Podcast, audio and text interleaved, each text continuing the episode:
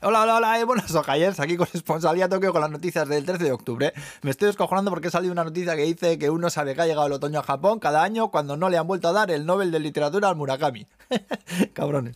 Eh, tema virus, estamos flipando en Japón porque hemos pasado unos 25.000 nuevos casos al día en agosto a unos 500 ahora en todo el país, es decir, un 98% menos y nadie sabe muy bien la razón. Eh, probablemente sea una combinación de vacunas, mascarilla y suerte, en cualquier caso, ya parece que se va acabando esta historia. Yo lo primero que voy a hacer es cascarme un viaje a Okinawa como está mandado, ahí os lo dejo. Eh, luego, bueno, el tercer chute de la vacuna dicen que igual empiezan a ponerlo en diciembre. Una recua de cientos de tarados antivacunas sin mascarilla irrumpieron en el tribunal de Tokio y se pusieron a dar rebundos. Y también han detenido a un chaval de 19 años acusado de pegar a una chica en Kofu, en su casa, como principal sospechoso del incendio de esa vivienda, por el cual murieron los padres de la chica.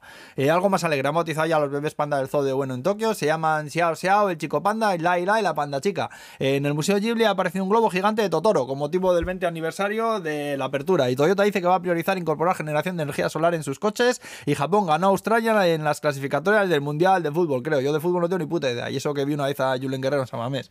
Eh, también que sepáis que se ha hecho viral un cartel de un Don Quijote en Osaka. Ella sabe, las tiendas las disparate, donde lo mismo te venden un kilo de patatas que condones con la cara de Ampamán. Bueno, pues en el cartel ponía prohibido romper entre parejas dentro del local. ¿Qué habrá pasado ahí? Y luego una tienda ramen en Kioto que ha prohibido la entrada a youtubers que dicen que están hasta las pelotas de tanta tontería, que no hace más que molestar al resto de clientes, con la camarita, los aspavientos y las mierdas. Hala, a tomar por culo. Eh, productos, han puesto máquinas expendedoras de pañales, yo ya había visto de estas en centros comerciales grandes, donde hay zonas para cambiar los críos y tal, pero ahora parece que han puesto también cerca de estaciones y en muchos más sitios. Os digo por experiencia propia que es muy buena idea desde ya, la que se puede preparar en 5 minutos es chica. Madre mía. Eh, luego nos ha caído en toque la compañía aérea Pitch ha puesto dos máquinas expendedoras de billetes de avión, pero en plan sorpresa, vamos, tú metes 5.000 yenes y te sale una bola de esas que suelen tener muñecos dentro y mierdas, pero lo que hay es un billete de ida y vuelta a un sitio random de Japón, lo mismo te puede tocar Hokkaido que Okinawa que Fukuoka. La emoción.